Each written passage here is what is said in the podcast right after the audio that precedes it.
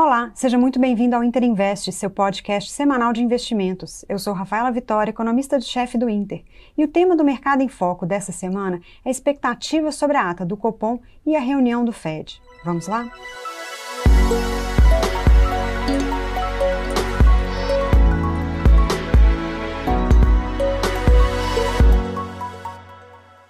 Após surpresas no cenário de inflação e juros, essa semana vamos ficar de olho nos comunicados do BC aqui, na ata do cupom e do relatório trimestral de inflação e lá fora, a decisão do Fed sobre os juros e a redução da recompra de bonds. A semana passada foi marcada pela decisão do Copom de subir a Selic em 1,5 pontos percentuais para 9,25%, mas com um comunicado mais hawkish que o esperado, ou seja, mais duro, que antecipou nova alta de 1,5 pontos percentuais para a próxima reunião, que só acontece em fevereiro.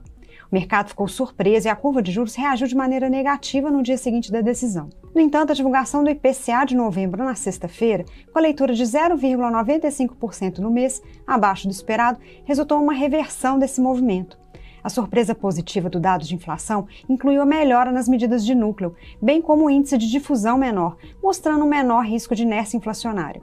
Com isso, os juros fecharam a semana com forte queda, principalmente nos prazos médios e mais longos nós mantemos nossa expectativa de que não será necessária uma alta tão forte em fevereiro, com a economia já dando sinais de desaquecimento e a queda recente das matérias-primas. A inflação pode desacelerar mais à frente. De fato, os dados do varejo dessa semana, referente a outubro, mostraram uma queda maior do que o esperado, menos 7% em relação a outubro do ano passado e menos 0,9% no mês, mostrando um cenário mais desafiador para o setor nesse final de ano.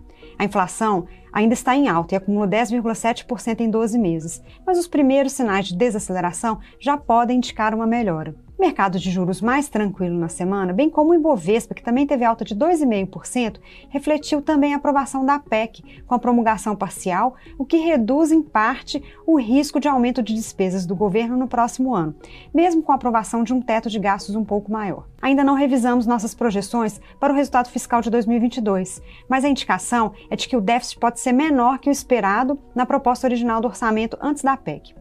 Essa semana podemos ter mais notícias do orçamento que pode ser aprovado ainda esse ano, antes do recesso parlamentar.